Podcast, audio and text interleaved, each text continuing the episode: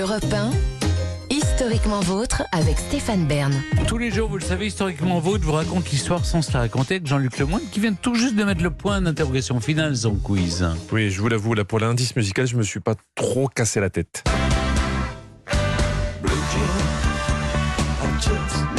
Jean Oui, la chanson c'est Blue Jean. Donc on va parler de Blue Jean?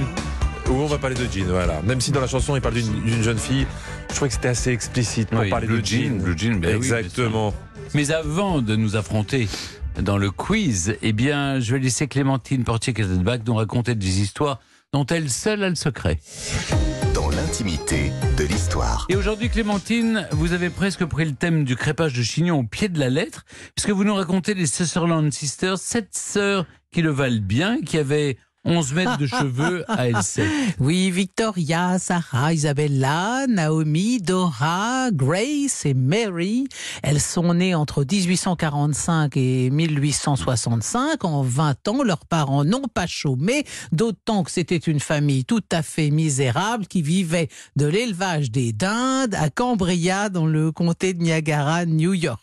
Euh, et, et leur mère euh, faisait une fixette sur leurs cheveux elle leur interdisait de les couper et surtout elle les badigeonnait d'une sorte d'onguent euh, dégageant une odeur absolument infecte mais qui selon elle les, les rendait épais et, et forts. Alors les, les pauvres filles, là, les Sutherland Sisters à l'école tout le monde se fichait d'elles et Oh bah elles oui, étaient complètement ostracisées parce que avec leurs leurs longs cheveux et l'odeur. l'odeur dé- dégoûtante. Alors, mais oui mais leur mère s'en fichait. Leur mère s'en fichait complètement. Mais leur, leur père euh, élevait des dindes, alors pas seulement ses filles, mais des dindes aussi. Et il était, en plus d'être fermier, il était révérend. Alors il leur faisait, il avait compris que ça avait quand même beau- beaucoup d'allure, cette fratrie des cette sœurs comme ça avec leurs grands cheveux. Il leur a fait apprendre des instruments de musique, il les faisait chanter euh, à l'église ou dans des fêtes villageoises. Et puis ça rapportait quelques sous pour rajouter des légumes euh, dans la, la dinde dominicale. Mais bien vite, il se rend compte qu'en fait, ce qui fascine les, les, les foules et les spectateurs quand ces filles se produisent, ce sont pas tellement leurs performances musicales, euh, c'est surtout leurs cheveux. Et euh, du coup, quand elle meurt en 1867, eh bien, son mari Fletcher, le père des filles, décide d'exposer ses filles au public pour se faire un peu d'argent. Donc, ça, vous allez le retenir, hein, sept sœurs, 11 mètres de cheveux. La sœur aînée, dont les cheveux sont les plus courts de la fratrie, a quand même un mètre de cheveux ondulés, plus de 2 mètres de long pour Victoria, hein, dont les, cheveux traînent au sol co- comme, elle marche. C'est d'ailleurs pas très beau. Hein. Pour les séances photos, comme il faut vraiment donner l'impression que les cheveux sont très très longs. Alors celles qui ont les cheveux les plus courts posent assises, et puis les, autres, là, imperceptiblement, elles, elles, elles penchent un peu la tête en arrière, comme ça. En tout cas, le but, c'est que les cheveux touchent le sol. En tout cas, Fletcher avait raison, ça marche. Elles sont présentées comme les sept merveilles les plus agréables au monde de quasi déesses. Nous, ça ne nous dit plus rien aujourd'hui, mais elles ont été des stars, ces femmes. Alors, euh, quand on pénètre dans la pièce où elles sont présentées, le lieu est décoré avec soin. C'est un salon très raffiné. Elles portent de magnifiques robes et on raconte leur histoire. Oh, ça, c'est c'est ce qu'on fera pour vous, Stéphane. On raconte leur histoire sur fond de musique de musique religieuse. Ah, ben ça marche très bien. Et comme leur père a compris que leur chevelure est une mine d'or, il repense à l'espèce d'onguent que produisait sa femme et il décide de, de commercialiser une sorte de tonique favorisant la pousse des cheveux.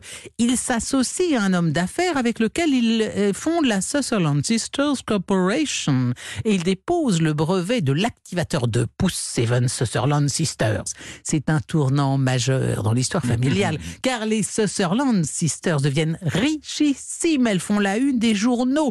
Au milieu des années 1880, elles sont de véritables stars et les gens les arrêtent dans la rue comme on vous arrête vous. Ah, montrez-moi vos beaux cheveux, hein, je vous ai Ah, vu ça, dans le journal. pas, non. hein. bon. On, vous arrête pas pour vous caresser. Pas dans le sens Non, mais on vous dit des choses gentilles en tout cas. Oui. Elles, on va leur proposer des milliers de dollars pour se couper les cheveux. Bien entendu, elles refusent. Leur tonique activateur, c'est très malin, est vendu assez cher, de un demi-dollar à un dollar cinquante. Le pot, ce qui équivaut à l'époque au salaire hebdomadaire moyen d'un Américain dans les années 1880. Donc c'est un très bon positionnement. Elles visent les femmes les plus aisées, donc elles deviennent très riches, ce sont de véritables businesswomen et quand leur père meurt en 88, elles continuent à gérer l'entreprise. Elles enrichissent la gamme de produits, elles créent des articles de coiffure, de coloration, elles voyagent dans tous les États-Unis. Évidemment, elles sont une publicité vivante pour leurs produits. Elles partent à 7 là et tout le Oh, les beaux cheveux, il me faut leur lotion. Bon, alors, elles sont adorées des foules richissimes, tout va bien. On estime qu'en 1890, leur fortune s'élève à 3 millions de dollars.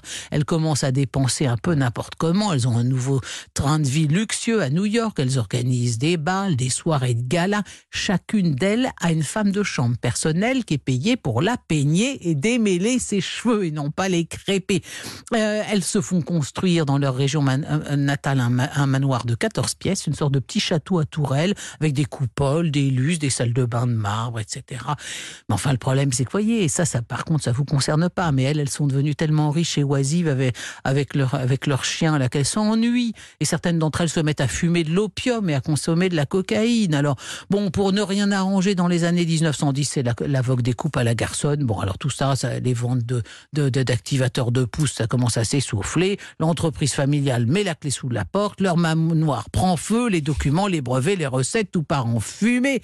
Et bon, la dernière des sept sœurs, elle est morte en 1946 dans la pauvreté. Elle avait 92 ans. Il nous reste les spectaculaires photos du temps de leur gloire, les Sutherland Sisters et leurs 11 mètres de cheveux. Je me demande si on les a gardés, leur euh, tignasse. Peut-être, hein, dans un reliquaire. Ce serait bien.